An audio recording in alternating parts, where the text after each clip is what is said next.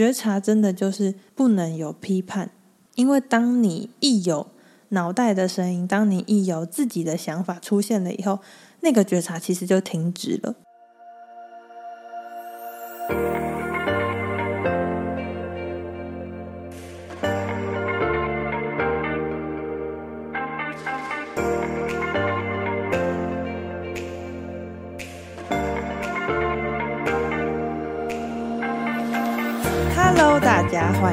小安子电台，我是安子。在这个节目呢，我会以一个催眠疗愈师的角色与你分享在我生命中的礼物。那么今天的礼物是什么呢？我们赶快听下去吧。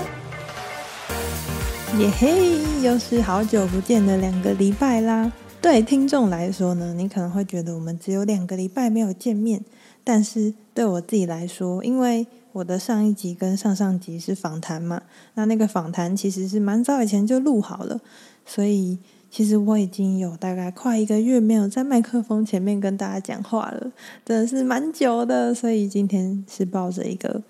既期待又怕受伤害的心情来跟大家聊聊。那今天呢，想要跟大家聊聊的呢，是三件能够在你的日常生活中帮助你更认识自己的事情。为什么会想要聊这个主题呢？其实有在听我前面的节目的听众应该都知道，其实一路走来，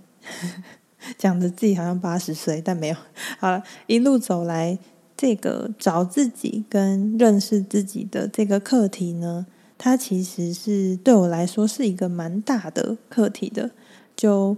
在前些阵子，或者是甚至是现在。我都算是一个嗯，一直在去找自己的价值，或者是找自己真正喜欢什么的一个状态跟人吧，就是一个比较迷惘的状态。对，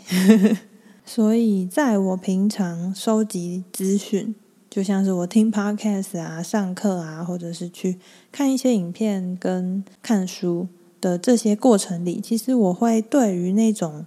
能够觉察自己跟认识自己的一些，嗯，要说片段吗？或者是一些那本书里面或那一段话里面的内容，我会特别注意到这个部分。外在世界是内在的世界的投射嘛，所以你心里有一个特别在意，或者是跟你内在的课题很相关的事件的的时候，其实你在你的日常生活里面，你就会特别去注意到那些你心里在意的人事物。所以其实不难发现，我的 Podcast 节目从最一开始分享到现在，其实中间蛮多主题都是在关于如何找自己啊，或者是更认识自己这类方面的主题的。那我最近呢，又整理出来三个可以在我们日常生活中帮助我们更认识自己的三件事情。那我们就来介绍它吧。第一件事呢，就是。去有意识的在你的生命中做断舍离。有一些人是这样，如果你要他马上去想说他自己喜欢什么，特别爱什么，特别爱做什么，就你要他突然想这件事情，他会想不到，因为他可能跟自己的内心断联蛮久，就是他不太知道自己到底喜欢什么。那我们就可以从不喜欢什么去看，我为什么会突然接触这个断舍离的概念呢？其实很有趣哦。我之前在搬家的时候，其实就有去看那个马里会的那个人生整理魔法，然后我觉得它其中一个超可爱的部分，就是当你要选择这个物品呢，要不要丢掉或者是送人的时候，你只要把那个物品放在你的胸前，去感受有没有让你哇心动的感觉。如果有心动的感觉，就把它留下来；然后没有心动的感觉，好，那你就是在这个时候，你可能就要跟他说再见了。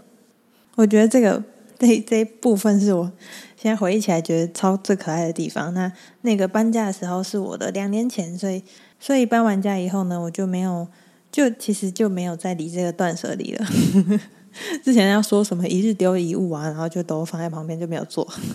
好，那为什么现在回来会突然想要突然某天突然想说我要来帮自己做断舍离呢？这个理由其实蛮好笑的。有在追踪我 IG 的人呢，其实应该都知道，我大概从两个礼拜还是更早之前，那一个月前吧，就开始买了很多个矿啊跟水晶，就是那一些人家说的矿矿矿石，然后水晶，然后跟一些可能用这些矿石跟水晶打造的龙龟，大家知道吗？龙龟，好，那不重要，反正我就买了一堆，我觉得很可爱，然后很漂亮，很有能量的水晶到我的家里。然后因为买了漂亮的东西嘛，然后所以就想说要摆哪里。然后那时候想说，我就摆在我的那个办公桌上。然后摆上去就发现，嗯，我的办公桌怎么好像有点乱乱的？就就那是一个，嗯、你买了漂亮的东西，然后想要把它漂漂的、亮亮的放在家里，但是发现你的家其实有点乱。然后那些漂漂亮亮的东西放上去，没有它漂漂亮亮的感觉。所以我就开始整理我的书桌，然后因为我是那种喜欢一样东西，就会开始一直去查很多它的资料，然后看到了以后就会又看到更喜欢的，又看到好漂亮的，然后就每一个都好喜欢，然后就越买越多，越买越多的人。然后我就开始意识到，诶，我家好像有一些东西是我从搬家搬过来以后都没有再动过的，那已经。一年一也快两年了吧？那那些东西对我来说真的是有需要的吗？如果我不需要它，它为什么还要在我家占空间呢？然后就这样，就就点弹指，弹得超烂，有听到吗？好，那不重要，就是突然说，哎，那我好像要来帮我的家稍微整理一下的那个想法，然后我就去开始听一些关于断舍离的 podcast 或嗯，甚至有想要去找书这样。同时，我也开始有意识的去在我的每一天，帮我自己断舍离掉一些我的，在我现在在我的生命里，它不再需要、不再让我感到心动的东西。那我想在这边补充一下，那个断舍离啊，它其实不是仅限于物品哦。其实，嗯，你要想你的手机，你每天看的社群媒体有那么多那么多，那其实那些。你看的东西真的是你想看的吗？是你看了会觉得哇，好开心的吗？甚至是嗯，每天在你身边的人，你的朋友，那些朋友的能量的频率的感觉，是真的会让你感觉到很舒服的吗？是你真的喜欢的吗？如果我们可以选择把那些我们不再需要的物品送出我们的生活，那其实也可以在我们自己。不管是接收的资讯啊，或者是嗯要去接触的人群、能量场、地点，我们也可以把那些不再适合我们的、不再让我们感到舒服跟喜悦的那些，有意识的送出我们的生活。于是我就开始每天在一些可以顺手整理自己家里的时间，去把一些可能我真的用不到的东西，把它丢掉。或者是把它送给别人，像是洗澡洗完啊，我在吹头发吹完以后，就可以去看一下我的洗手台，或者是我旁边那些放保养品的柜子啊，去看里面有没有一些东西是我根本用不到的，那我就可以顺手的把它丢掉、清掉。这样也会在可能睡前在滑手机的过程，看到一些真的不太喜欢的粉丝专业，或者是哎呦，可能他现在已经不适合现在的我。的一些推播的资讯内容，那我就把那些粉丝专业退追啊，或什么的这样。然后我大概实行了这个，嗯，每天有意识的为自己断舍离的这件事情，实行了大概两个礼拜吧。我就觉得，哎，整个人有开始变得更轻盈，跟更有行动力的感觉。每天花一些时间去把那些不再适合你的人事物断舍离出你的生活。它其实也是一个在慢慢认识自己、慢慢知道，哎，什么是真正适合我的，什么是不适合我的一个过程。当我们可能很努力在工作啊，或者是很努力在一些人生目标上的时候，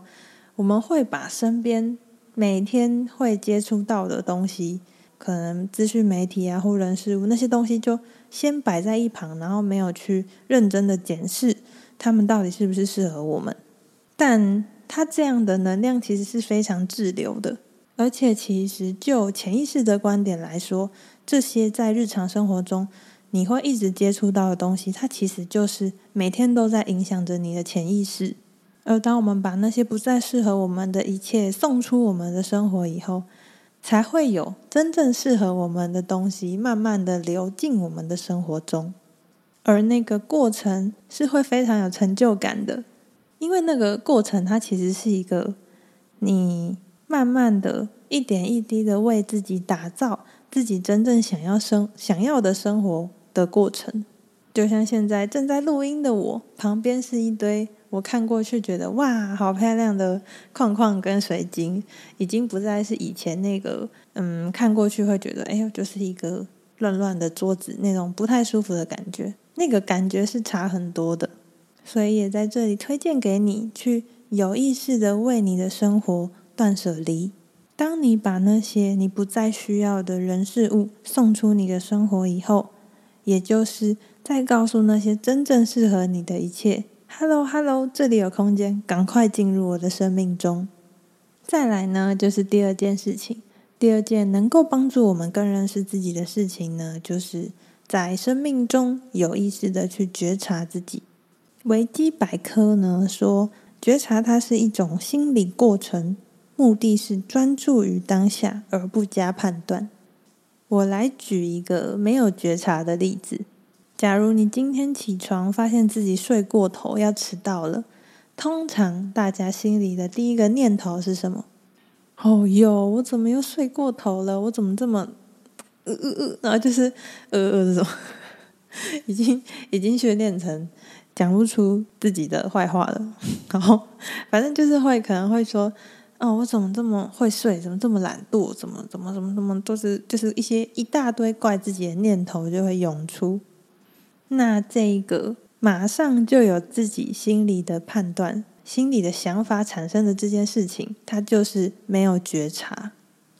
那有觉察的睡过头会长什么样子呢？早上一起床，本来要七点半出门的，发现现在已经七点四十分了。有觉察的人会在那些赶着出门的过程里面去想：诶，为什么我会睡过头？我平常不是一个会睡过头的人呢。然后一出门看到今天阴雨，然后凉凉的天气就。哦，原来是今天的天气太好睡了。昨天晚上可能追剧追太晚，太开心，所以就睡过头了。那当有觉察的人觉察到为什么自己会睡过头以后，他的想法其实就会变成是：好，那我下次要早点睡觉。我今天晚上要早点睡觉，不要再追剧了。那个方向就会变成是去找方法跟找出原因，而不是去。就是完全都不顾原因，就说啊，我就是烂啊，我就烂啊，我就爱睡觉这样。那我们如果可以在我们生命中的每一个时刻，也不用讲每一个时刻了，每一个时刻太累，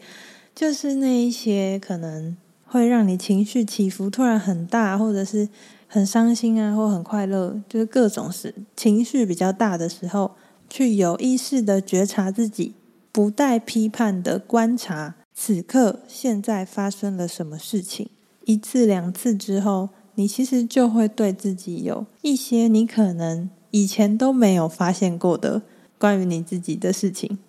我再来举我自己的例子好了。其实我真的是看了脑筋急转弯以后，是脑筋不是脑筋急转弯。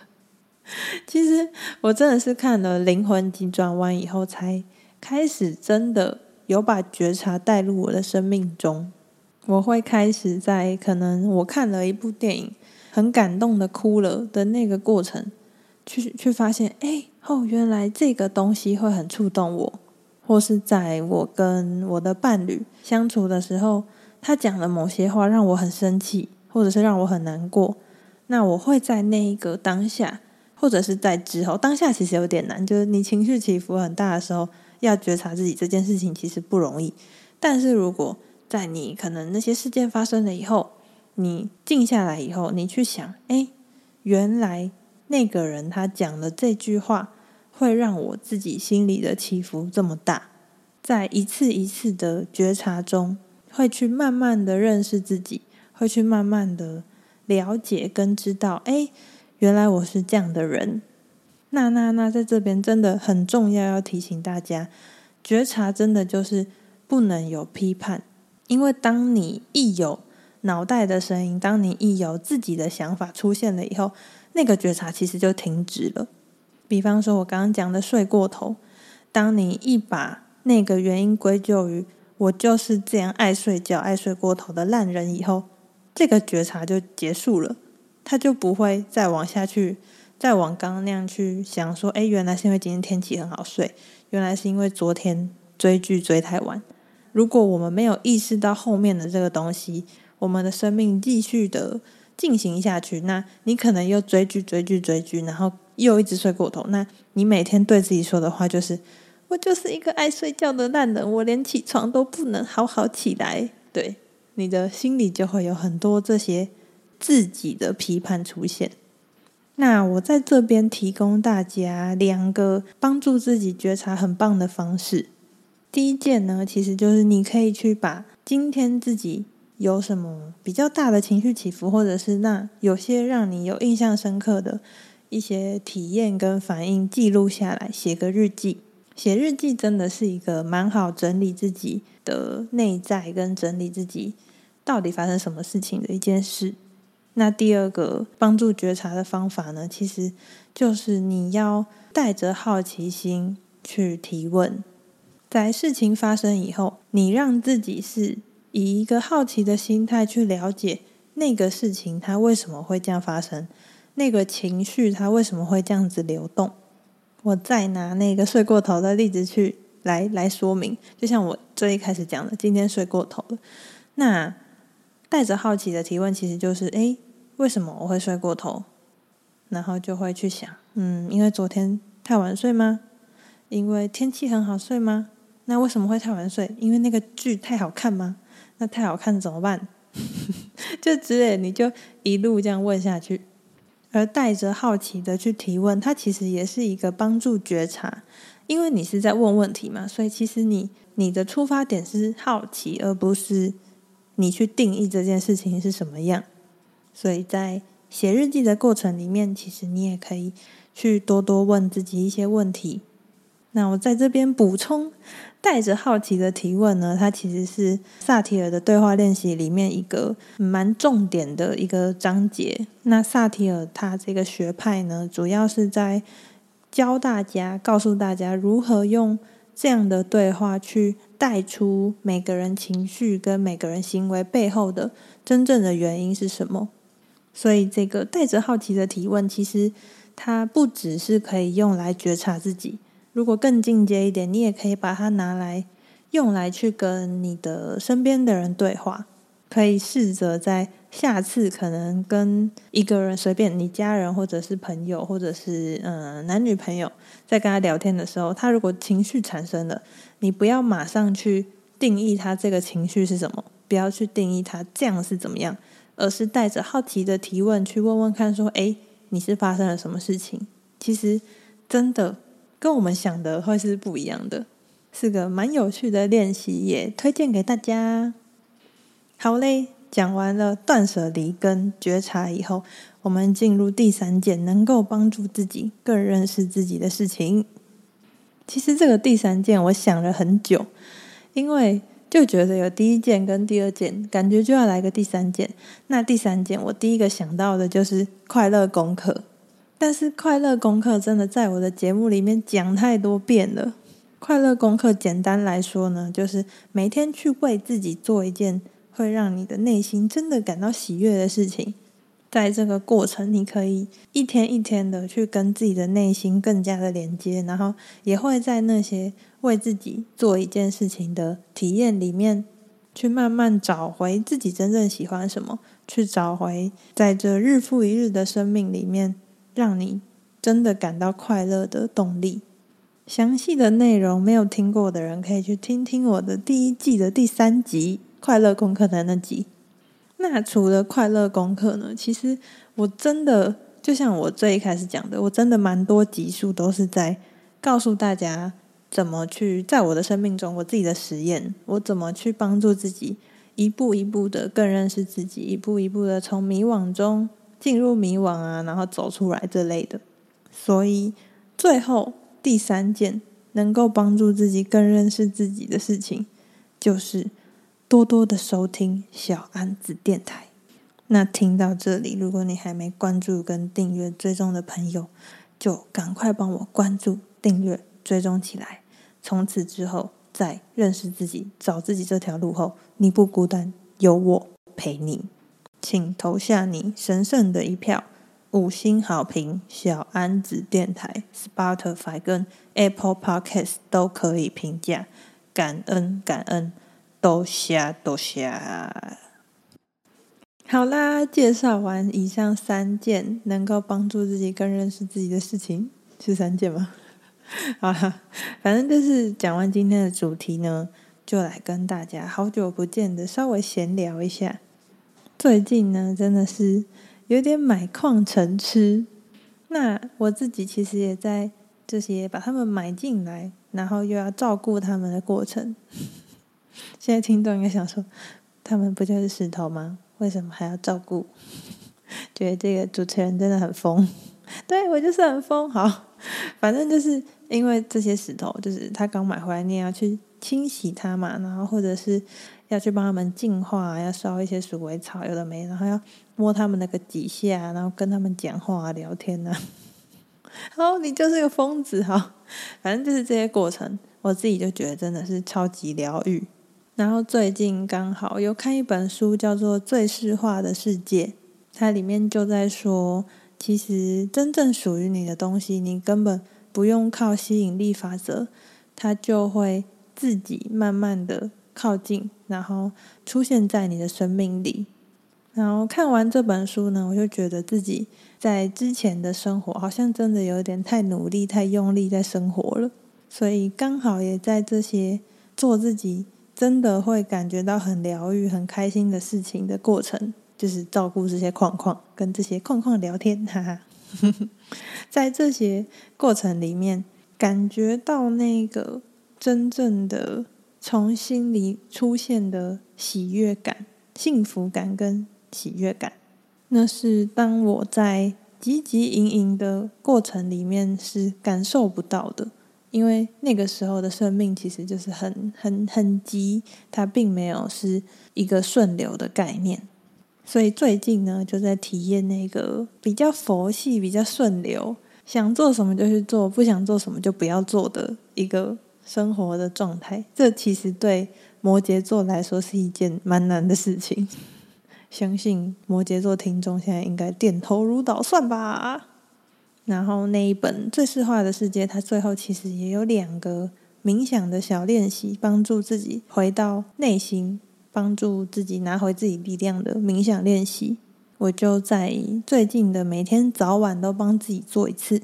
那之后有什么特别的变化呢？或者是一些感想，我再跟大家分享。所以我现在就是一个快乐的买矿人，照顾矿矿人，开心与框框相处的人，就是在佛系的体验生活，舒服自在的过程，大概是这样。这是我的近况。好啦，那今天的节目分享就到这边啦。如果你有任何想要对我说的话，都非常欢迎到 IG 或是 FB 搜寻安子催眠师来跟我聊聊哦。那么前面呢，也有跟大家就是巧妙的记录了，有巧妙吗？好，如果你还没有关注、订阅跟追踪我的朋友，你都听到这边了，你就帮我关注、订阅跟追踪起来吧。那更喜欢我的话，可以帮我五星好评哦，Spotify 跟 Apple Podcast 都可以五星好评。那如果更喜欢我的节目的话，欢迎到资讯栏按下抖内连接，让我知道天涯海角有人因小安子电台而更好。那今天就到这边喽，非常感谢你的收听，小安子电台因你而在，我们下下周见，大家拜拜。